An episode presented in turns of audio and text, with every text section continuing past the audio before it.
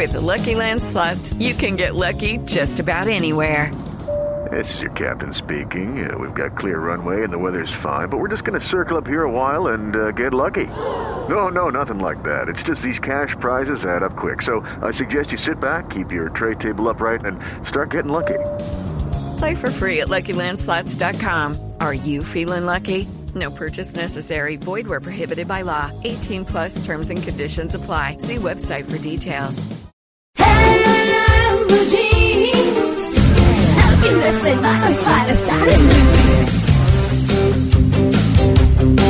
Bueno, nos vamos con el tema central. Hoy estamos hablando de gritar y de gritar daña.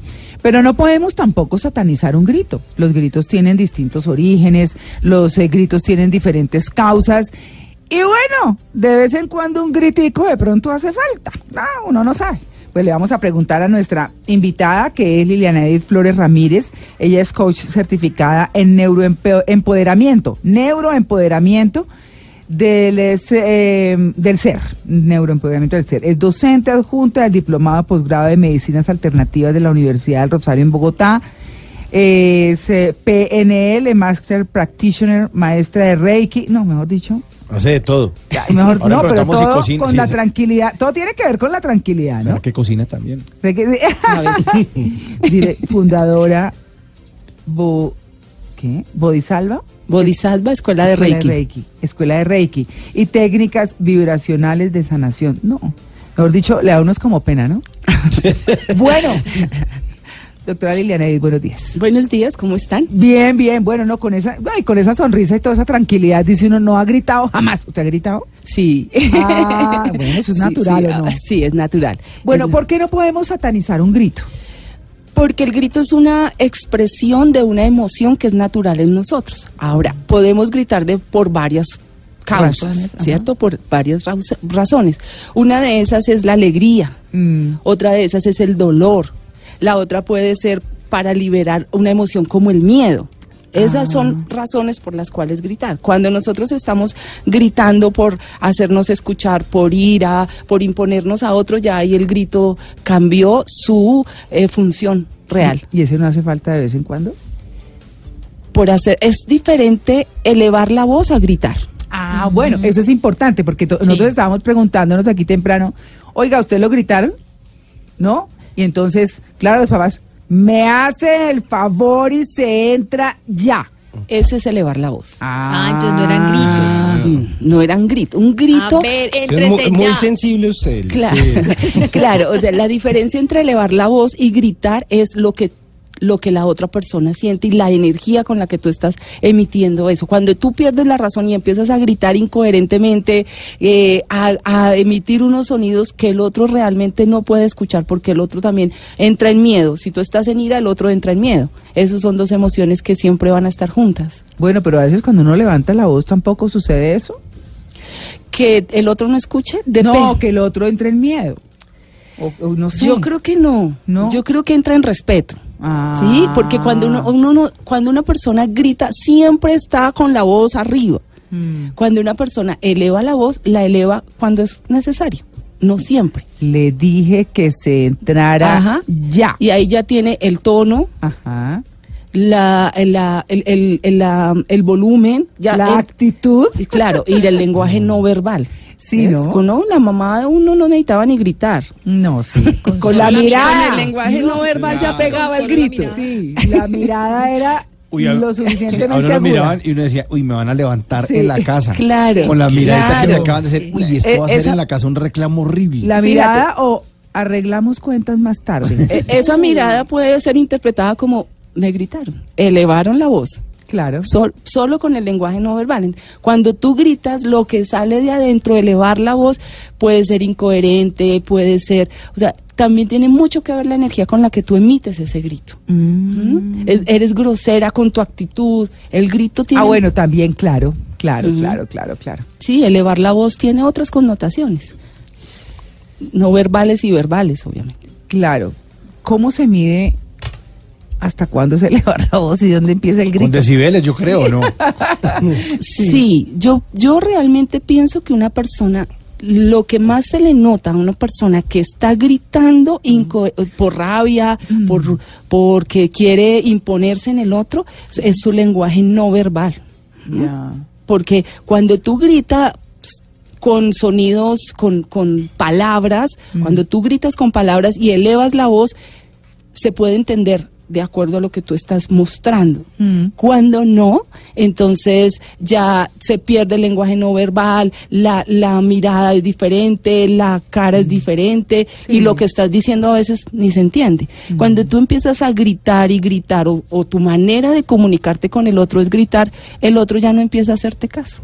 Porque, ¿qué dice la gente? Esa está loca.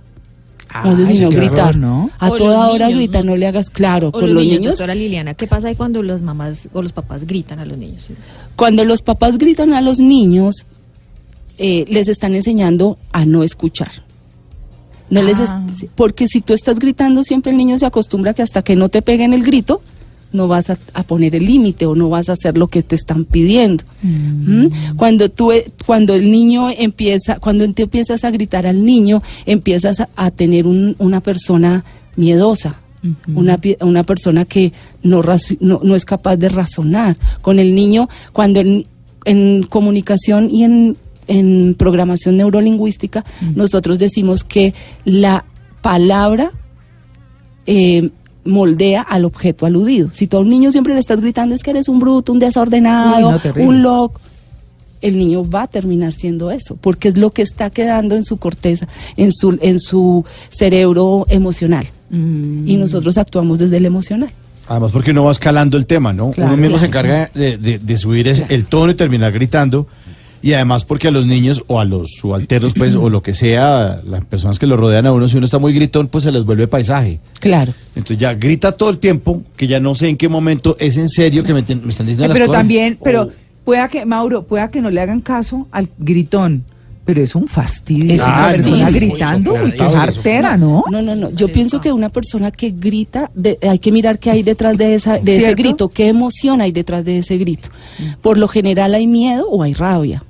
Que eh, si nos ponemos a hilar muy fino, el miedo y la rabia son emociones eh, gemelas. ¿Ah, ¿no? sí? Claro. ¿Por qué? Porque cuan- cua- el miedo tiene tres maneras de expresarse. Sí. A través del ataque, cuando tú tienes miedo y atacas a otro, o, un animal ataca a otro por miedo. Ajá. Cuando huyes, o cuando te paralizas. Ya. El ataque es la rabia, o sea, tienes que desplegar los mismos sistemas neuronales para defenderte que para tener rabia. Ah, Entonces, cuando tú gritas por rabia, detrás de esa emoción tendríamos que decir, bueno, ¿y este a qué le tiene miedo? Mm. ¿Será a que no le pongan cuidado, a que no lo respeten, No a que cree que, caso. que cree que no le hagan caso, que cree que ser jefe es gritar? Uy, pero Eh, yo sí conozco unos personajes sí, de esos, pero absolutamente Sí. lamentables, además. Sí, ¿no? sí, mucho, mucho. En las, of- en, en las oficinas y, en, y en, estos, en estos espacios donde hay mucha gente, yo pienso que el miedo a que me quites, a que me corras la butaca, el miedo a que yo no tenga la suficiente capacidad para... O también te para lucirse. Puede ser. Pero pues es- eso ya no es una manera de ganarse el respeto, ¿no? No, pues claro que no, pero hay gente que lo hace. Te temen. Sí. No, que hay, sí, que hay uno, como un- unos terceros o otras terceras personas ahí viéndolo, entonces, ah, venga, yo grito para demostrar cómo Ajá. domino este Pero grupo. fíjate que eso es miedo. Porque tú no tienes por qué dominar a través del grito ni del miedo. Tienes que dominar a través de lo que tú eres y sabes. Realmente, Sí, si eres un líder, ¿no? Alguna vez, en, en, eh, hace, hace unos muy buenos años, en una sala de redacción vi un jefe que gritaba y además con groserías Uy, y no. todo al- a su súbdito, a un periodista súbdito. Pero era una cosa tan absolutamente lamentable que yo me salí por pena ajena. O sea, eso que uno dice, esto aquí, Sí, se salió de control. Sí, o sea, pero es que además, delante de todo el mundo, Mm. con madrazos, con Ay, groserías, con todo, falta de y uno respeto. decía, Sí, es pero este tipo, ¿qué? O sea, como que, ¿qué está pensando? ¿No? Y el periodista, pues ni contestaba ni nada, callado, maltratado, y todo el mundo mudo, pero dice uno, qué persona tan horrible. Se- es decir, se sale uno con pena ajena de lo, horroroso que está haciendo la persona que está haciendo lo que está haciendo. Y eso es una falta de respeto. Abs- Pero para Y, todo el eh, mundo, y además. empezando por el mismo, ¿no? Claro, Porque claro. pues uno tiene por qué hacer una cosa de esas. Cuando, cuando si tiene un nivel jerárquico, los demás también son profesionales. O sea, el nivel jerárquico a veces es circunstancial. Sí, estoy Claro. totalmente de acuerdo. Claro. Sí, Sí, sí. sí. Entonces, pues, hay, hay otra, hay otra, otra mm, forma de verlo. O sea, cuando nosotros entramos en grito, en ira o en miedo, nuestra corteza frontal, que es la responsable del pensamiento, se inhibe. No podemos pensar. ¿Mm? Si el miedo es real o es imaginario, ¿para qué me, o sea, si el miedo es real, ¿para qué me sirve pensar cuánta distancia tengo que correr, que este, esta, esto que me está atacando, qué es? Sino, yo necesito correr. Y ahí no necesito pensar Huir. huir, ¿cierto? Pero cuando tengo ira y empieza una confrontación con el otro, y pasa lo mismo. Entonces bueno, ahí venga. es donde empieza. Yo- venga, yo le, yo le cuento una experiencia muy chistosa que vi una vez, como a la una de la mañana. no, a eso que está uno durmiendo tranquilo, cuando de pronto, usted ya me cansé. de-". Y uno dice, ¿y esto qué fue? Y entonces en la calle, una pareja de novios, ¿no? Pero era toda una escena, ¿no? Pero esto era a los gritos. Entonces, una pareja de novios peleando, ella con unas fotos en la mano, unas fotos, entonces ya se podrán La imaginar. la. El tipo, como eh, lo que, con lo que uno pues podía traducir es que es el típico perro Ajá. Que tiene la novia y le da pánico perder la novia, pero le pone los cachos con todo lo que puede, ¿cierto? Entonces había, estaba el grupito de amigos y entonces ella le decía, me cansé, no más. Mire, usted me dijo que se iba para un viaje de negocios y mire las fotos. Pues, me imagino Claro. bikini, picos, vestido de baño. O sea, Claro. era una, cosa, pues sí, ¿no? De goce. Y entonces el tipo decía, no, pero te juro que no lo vuelvo a hacer. Pero esa me ha dicho no. Pero esto era todo a los gritos. Y te aseguro que los gritos de ella le dicen que no, que lo va a seguir perdonando. ¿Así? Yo creo, pues, a- es desde mi experiencia, o sea, cuando tú tomas una decisión desde la tranquilidad de decir, te di 50 mil oportunidades, ya no te doy más, Ajá. estás tranquila y te dices, mira, estas son las pruebas, hasta luego. Cuando tú gritas y te exaltas y, ay, otra vez estás en el mismo en la misma rueda de hace ocho días o de hace 15 días y Ah, se no vuelve una costumbre eh, relacionarnos desde lo tóxico. Pero lo mejor de todo, lo mejor de todo, perdón Simón, es era el grupito de amigos. ¿Y qué que hacían? eran como cuatro o cinco. Entonces el grupito estaban con ella. ¿Ah, ¿Con ella? solidar- sí, se solidarizaron con ella. Pero entonces ella gritaba y se le acercaba y el tipo se echaba un poquito para atrás y los amigos detrás de él. Eso es hasta un era ritual. Muy chistoso, claro, es que era muy chistoso. Y de pronto entonces eh, uno de los amigos decía, hermano, no moleste más que ella ya le ha dicho que no más. Ya los amigos empiezan a participar de eso, ¿no? Claro. Era muy, muy entretenido mirar, pues agradable Ese para cuadro, ellos no, pero para uno... María pa' Clara uno- se fue por las crispetas. Dijo, no, esta vaina no me la pierdo. Saca- se- No, arrimó la silla a la ventana y, y- y co- abrió crispetas. No, además yo nunca había visto una escena de esas, Sí, ¿no? Una, no. una acogida, pues, entonces, pero era todo a los gritos, a la una de la mañana, un fin de semana, con los amigos detrás y corrían para un lado y corrían Eso es un el otro. ritual, un ritual en el que Sí. definitivamente se va a volver a, a- va a volver a pasar. O sea, ella está esperando que él cambie, él no va a cambiar. La que tiene que cambiar es ella. Claro, y Cambiar de novio. Sí, de todo, de novio, de reclamo, Sí. de todo, de todo. ¿Y en Sí, qué sí. paró la cosa, María Clara? No, eso sí no supe, Mauro, porque se fueron a pelear a otra Bajar cuadra el- y me lo perdí. Pero nos va a dejar el chisme ahí en, en su punto suspensivo, Lo María Clara. no lo echó. No, ¿Dónde está el, el espíritu periodístico, María Clara? Uno- No, pero que me vas a salir yo a la una de la mañana. por eso uno va y se cambia y mira y se mete y se involucra. Sí, me Perdón. voy la- a la otra cuadra. Sí, claro, los persigue. Y le ayuda a gritarle y El, todo. capi- el capítulo 2 pasó como a dos cuadras más adelante. No, pero claro, pero le quiero preguntar, en ese, en esos términos, los gritos de qué sirven. De nada. Ah, no friegue. El pr- el- puede que los primeros gritos te estén eh, desahogando una emoción Sí. y el primer grito es válido. Del, del segundo para allá ya no sirve para nada, ya no te están escuchando. El uno está en una película que es pedir perdón. Mm. Porque es su costumbre, Pero y la otra está en otra, rodi- las peli- rodillas, sí. en otra película que es gritar y, y, reclamar. Entonces, este no está escuchando lo que ella dice y ella no está escuchando lo que él dice. ¿Eso es patológico? Yo creo que se acostumbra a relacionarse desde lo tóxico. Ya, ¿sí? ya. Eh, y hasta que la persona no caiga en cuenta, ella, ella desde el fondo de su corazón decir, esta, esto no está bien, esto, aquí hay algo que yo tengo que cambiar. El otro pone cachos, no. Hasta que él se dé cuenta, de pronto ese acto de perder la novia, la mujer de su vida, lo haga cambiar, pero es él el que tiene que cambiar. Porque ella le ruegue, le grite, no, pero sí, yo pienso que son relaciones que eh, tóxicas, Mm. patológicas. Ah. Que además ni siquiera son racionales porque Sí. están allá en el fondo de su corazón. Y así muy vieron jóvenes, claro además, muy O de- y de pronto así vieron relacionarse sus padres. Ah, yo yo soy yo soy enemiga de los papás que dicen es que estamos juntos por nuestros hijos Ah, sí, porque no, los hijos están viendo y si no están viendo, supongamos que sean súper calmados y decentes en su relación, Mm. La energía se siente. Claro, total. Y, y lo- el niño va a empezar a relacionarse desde allá, no importa que yo no, no, no importa que no haya un amor de pareja, sino que pues toca estar aquí. Además, una carga muy pesada para los niños. Uy, sí, sí, y empiezan a gritarse ya cuando la relación. Entonces el niño cree que así se tiene que relacionar. que es cuando los psicólogos entran y dicen, mire, su hijo va a tener el mismo daño si usted se queda en esa relación No, que si no se tuvo. queda. Entonces busque el mejor beneficio para usted, que es lo que le va a transmitir a su hijo. Claro. ¿Cierto? Eso es como No, un poco yo, lo- yo pienso que es peor quedarse. Sí. Uy, sí, sin duda. Qué tristeza. No, qué tristeza.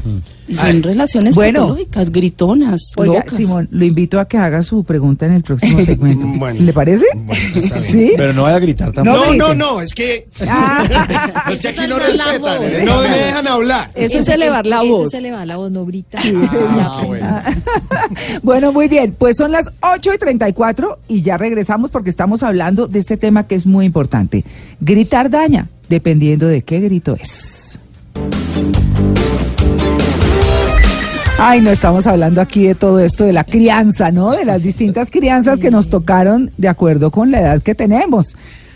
Bueno, a mí me tocó la época del machismo, los papás machistas, eh, las mamás sumisas, eh, ay, bueno, tantas cosas, ¿no? Y el papá, la autoridad de la casa, porque soy el hombre de la casa. Bueno, en fin, todas esas cosas que han ido tratando de revaluarse y que además nosotros mismos como papás aprendimos con nuestros papás a qué se hace y qué no se hace, ¿cierto? Claro. Pero además de eso, también uno tiene la responsabilidad de decirles a los hijos, miren de nosotros qué no les parece y traten de no repetirlo, porque esa es la forma de como cortar las cadenas, ¿no? Sí. Esa, esa- esas- esa hi- ese hilo cultural que va por ahí y Sí. que hay que romper en muchos casos, ¿no? Claro.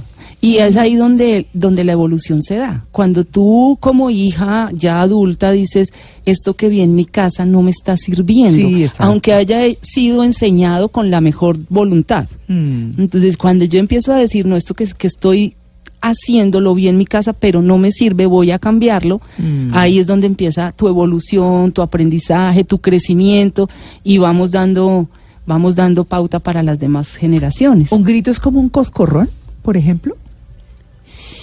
Yo creo que puede ser tan agresivo como un coscorrón, porque de, a mí me dieron coscorrones. Te Oye, cuento. eso, eso es muy humillante. Un- es que yo veo un coscorrón como una humillación terrible, ¿no? humillante. Sí, ¿No como les el de Don parece? Ramón. Sí, por Toma, eso. de Vargas Lleras. De Vargalleras a la escolta. Ah, no, eso ya es una agresión. Ah, sí, eh, a mí me daban coscorrones porque mm, era como un poquito lenta para las matemáticas. Y me explicaban como 50 mil veces hasta que mi mami decía, ponga cuidado.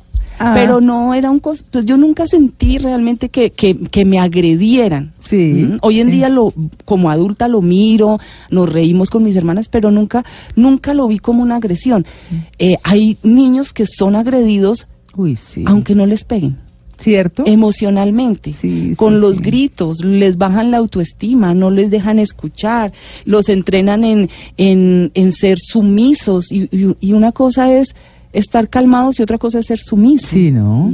Sí, no hay que Claro. dejarse. No, chino, no se dejen. Pero y los jefes cuando uno lo grita no le da miedo perder el trabajo. Claro. Ay, eso me parece fatal. ¿Y ahí uno qué hace? Yo pienso que frente a una persona que grita, toca esperar primero que se calme, o a cualquier persona que esté en ira o en miedo. Hay que es- o- hablarle a una persona que está en ira es perder el tiempo. Sí, no, no te escucha. escucha. Mm. No te escucha. Entonces es esperar que se calme y luego depende de las circunstancias. Si es el jefe, pues, toca entrar a hablar. Hoy en día, gracias a Dios, las leyes están de del favor de, de, de esto de el acoso laboral y eso. Entonces como Sí. que ya los jefes eh, están cambiando. Además la estructura también jerárquica está cambiando. Ya no es de arriba para abajo, sino más lineal, ¿no? son más planas. Sí, más planas. Sí, organizacionalmente. Organizacionalmente. Entonces, pues ahí la, las cosas. Si es tu pareja, entonces, pues también cálmate, que se calme y luego.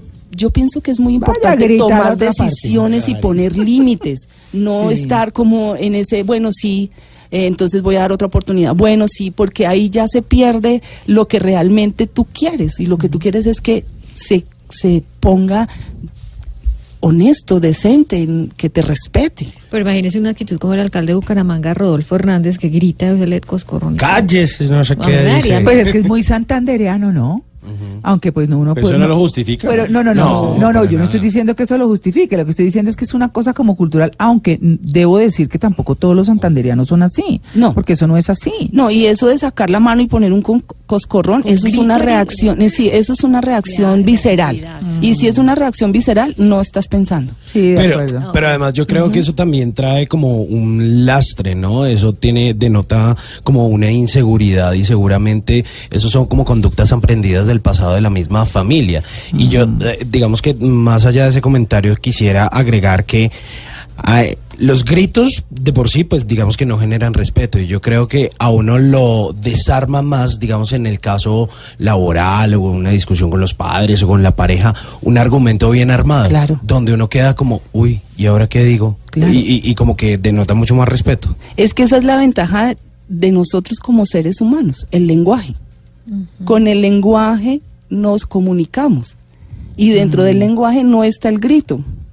No. Está de pronto argumentar y lo que tú dices es verdad. Sí, hay, hay un dicho que dice, estás gritando tan duro que no escucho lo que dices. Claro. Totalmente. Ya se pierde, porque estamos en vulnerabilidad. Si tú me gritas, yo siento que me vas a atacar.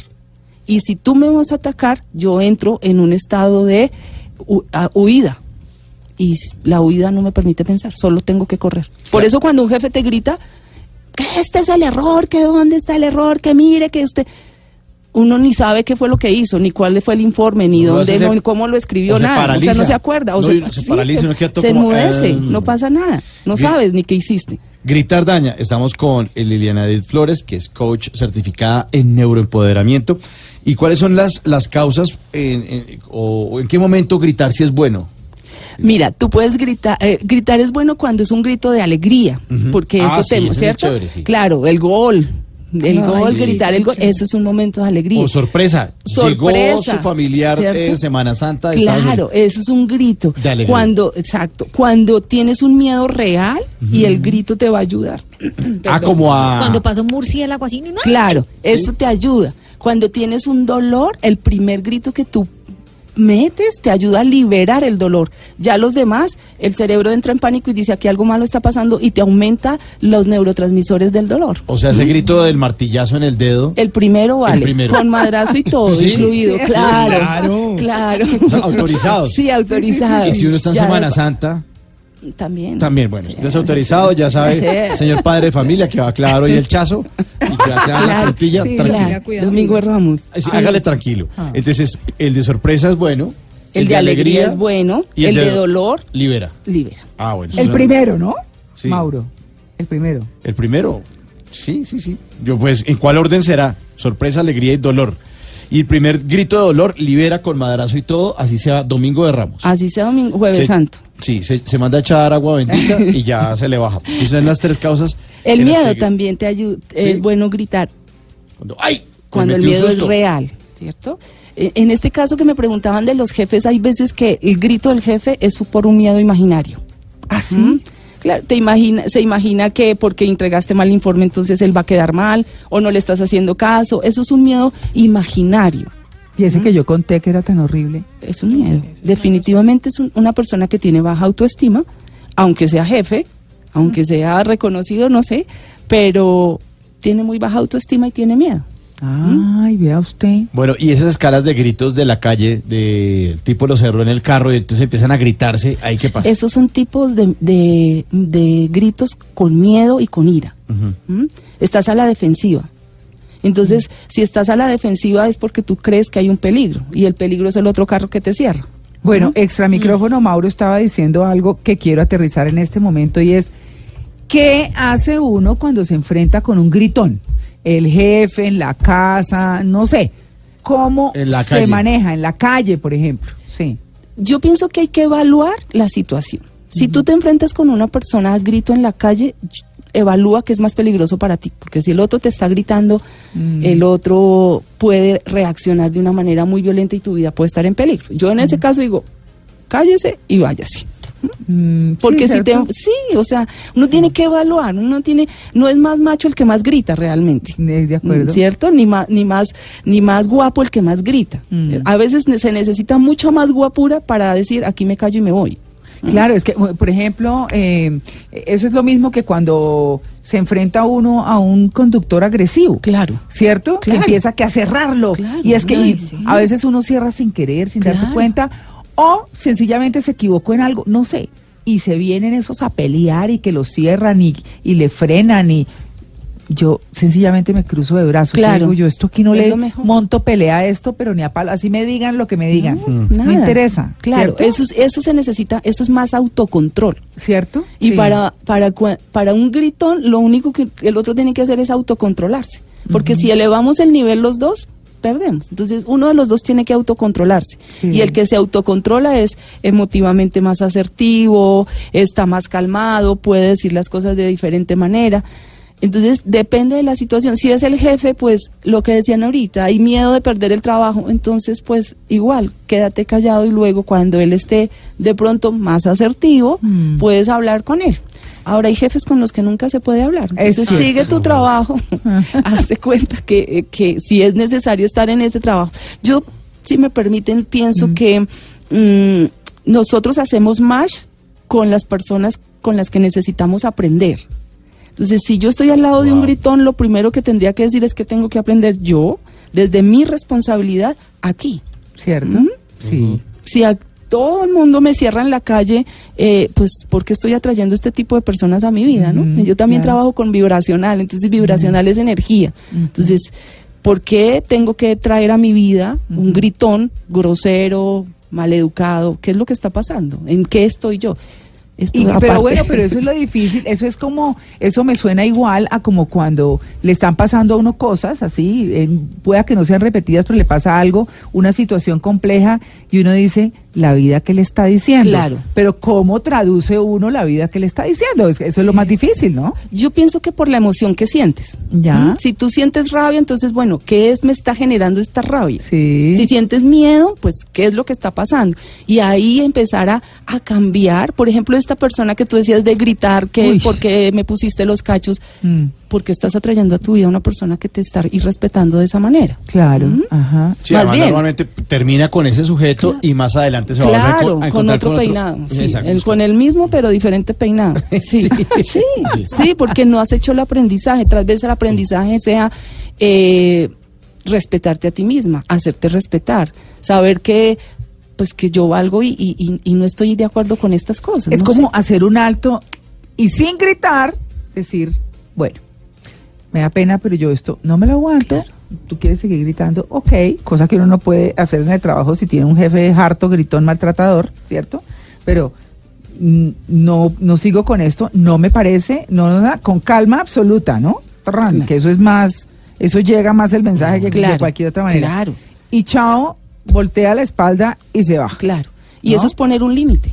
Y eso, ahí sí la persona queda Cuando tú pones un límite calmado, ese límite nadie te lo traspasa. Exacto. Y el día que tú elevas la voz, todo el mundo se da cuenta que algo está muy grave pasando, porque Mm. no te la pasas gritando, sino que elevaste la voz por una razón que es válida. Ujú, ujú. E- Es bueno darle como ese feedback a la persona gritona y decirle como ya en un momento calmado, oye, usted no debería gritar tanto. Y lo hablo, digamos, más ser como en un caso laboral. Porque a veces cuando las personas están irritadas, lo peor que usted le puede decir es, hey, cálmese. Porque No, va a ser ah, peor. no, peor. eso es como al borracho. pero después cuando esté, cuando esté en frío, usted le puede, si es bueno decirle a esa persona, o escribirle, o enviarle un mail o algo así. Claro, es bueno escribirle a la persona y decirle cuál es el límite que tú soportas. ¿sí? Porque es que yo te puedo decir, oye, es- está muy mal que me grites. Ah, no. La próxima vez que me grites o que eleves la voz de esta manera tan loca, esto va a pasar. Y cumplirlo. Exacto. O si uno ha sido espectador de un grito de otra Claro, persona, claro. uno se acerca y dice, mira, yo te recomiendo, lo que sea, como una cosa, ¿no? Ah, es que aquí toca así. Ah, bueno, siga así. ¿no?